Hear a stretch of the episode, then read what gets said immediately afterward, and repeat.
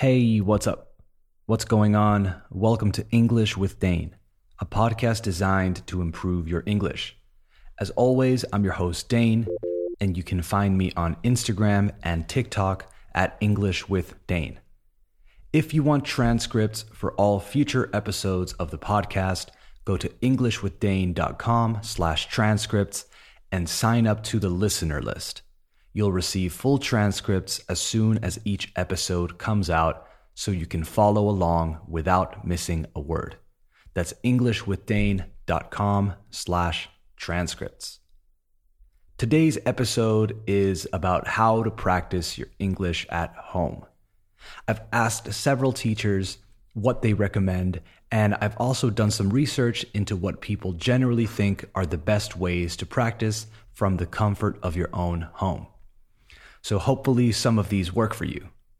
I know everyone's situation is different, but maybe there's some advice in this episode that helps you out.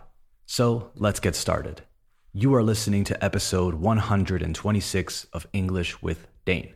Hit it.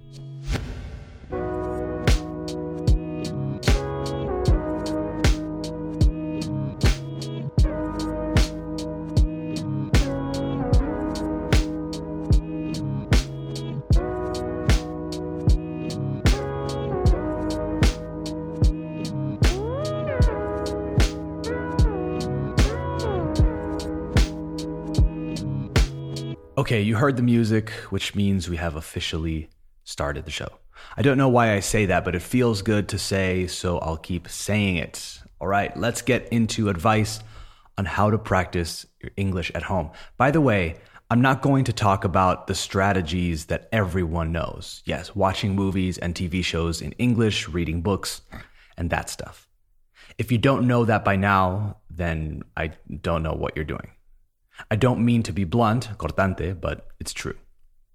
All right, let's go. I want to start with one that I've said before, but I'll say again because I find it to be really useful. Narrate what you are doing out loud. Literally say things like, I'm walking to the kitchen to get a napkin because I spilled something. Porque derramé algo. Because I spilled something. The great thing about this is that you quickly realize where the holes, los agujeros o huecos, in your vocabulary are.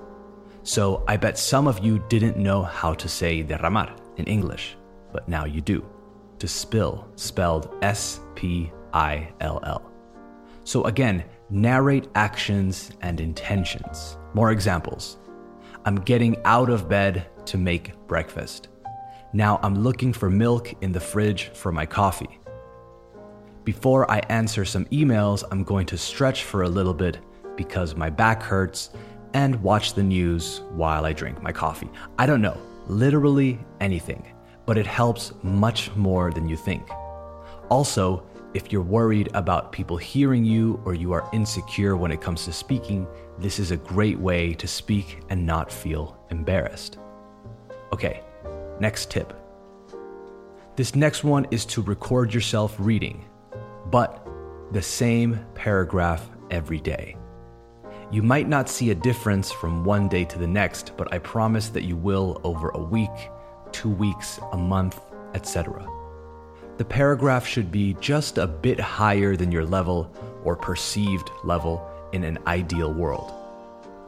Que te cueste un poco. There need to be some words that you find a bit difficult to read or pronounce, sentences that challenge you, etc. There are several things that come from this. The first is that it will improve your pronunciation, word linking, which is something I'll talk about in a second, and general fluency. You'll see how it becomes easier for your mouth to say the words. When I talk about word linking or blending, I'm talking about how native speakers link or join words together in order to sound more natural. Native speakers aren't aware, no son conscientes, they aren't aware that they do this, but they do. An example is the words this month. I wouldn't say this month, I'd say this month. So the S and the M are connected. It's as if, como si, it's as if they were one word. I'm going on vacation this month. This month. That's what word linking or blending is. So the more you practice, the more you'll see where you can blend words together.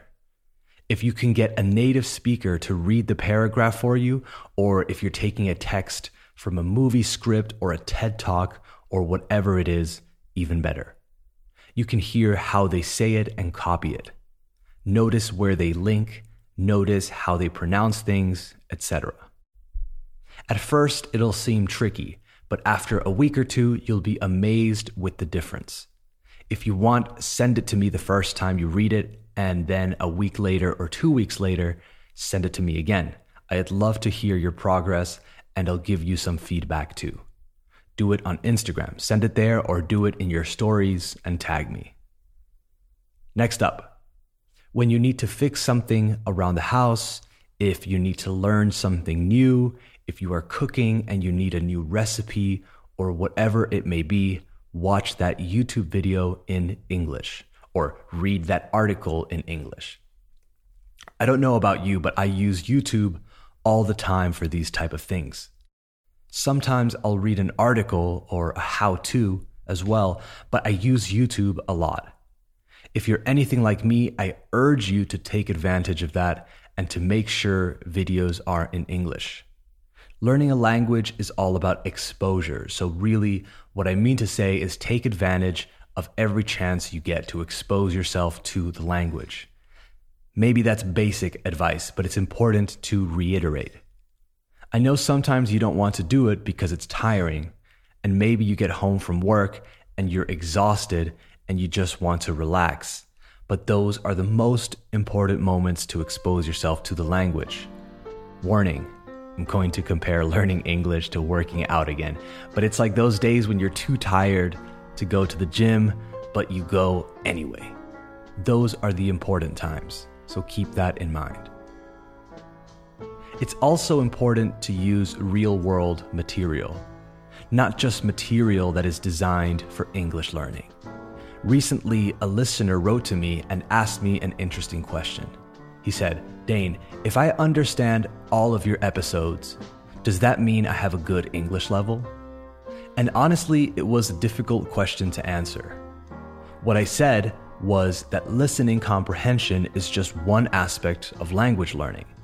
And while I think he's on the right track, and that I'm sure he's learning a lot and gaining confidence and all that, I don't think listening to my podcast on its own is a complete way of progressing.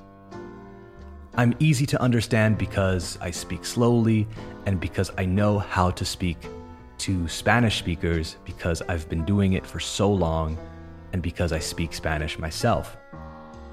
I know what words to choose and how to organize my sentences to make it easier for you. But you also need to listen to content that isn't made for English learning. Listen to podcasts about what you like in English listen to interviews with your favorite actors or athletes, watch shows from different countries. The other day, I was watching Shark Tank Australia and I learned a bunch of new expressions. Also, imitate those new accents. Try and replicate them for fun, even if you're terrible at it. It all helps. I know this is dangerously close to the generic watch TV shows and movies in English advice but you know what I mean. The last thing I want to say, despite sounding like a broken record, is write things down and put up post its around your house with names of things and verbs. That also helps with the first piece of advice I gave you about narrating what you're doing. I used to have prepositions around my house when I had to learn them in Spanish. Well, my mom put them up, not me, but it helped tremendously. It's like people who have world maps in their house. They're probably better at geography than those who don't. Same principle. I bet people who have vocabulary lists and verb tense lists or translations or whatever it is hanging around their house know more words and make less mistakes than those who don't. So try it. Try all of these. Put in the effort and reap the rewards. All right, that's it for this episode of English with Dane. Thank you for listening. I hope it helped. I hoped you learned something or got some motivation from it. Support English with Dane by following the show on Spotify, Apple Podcasts, or wherever you listen.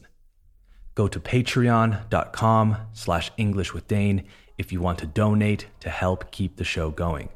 If not, that's cool too. But give it a five star rating if you can and leave a review to really help me out. Remember EnglishWithDane.com for transcripts and at English with Dane on Instagram and TikTok for quizzes and random stuff. All right, talk soon. Bye bye.